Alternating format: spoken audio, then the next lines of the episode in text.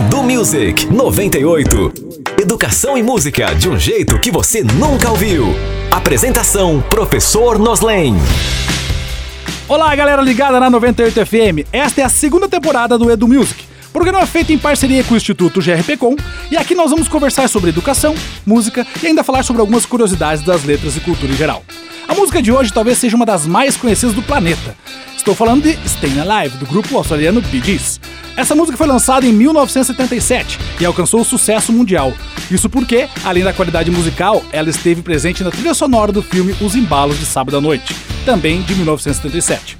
Esse filme foi muito importante para popularizar o termo discoteca, como conhecemos hoje. Pois é, no final dos anos 40, chamava-se discoteca as boates de Paris, na França, que não tinha dinheiro para pagar um show ao vivo e colocavam as músicas gravadas para tocar.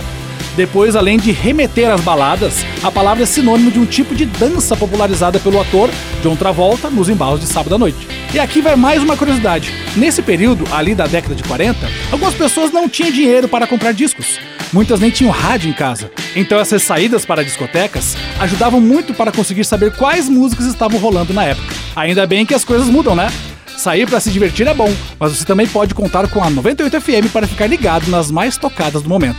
Ah, e você sabia que a música Staying Alive pode salvar vidas? Pois é, pesquisas de médicos norte-americanos constataram que o ritmo da música é ideal para ser usado nas massagens cardíacas.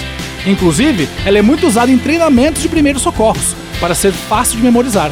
A tradução do título Mantendo-se Vivo não é à toa, né?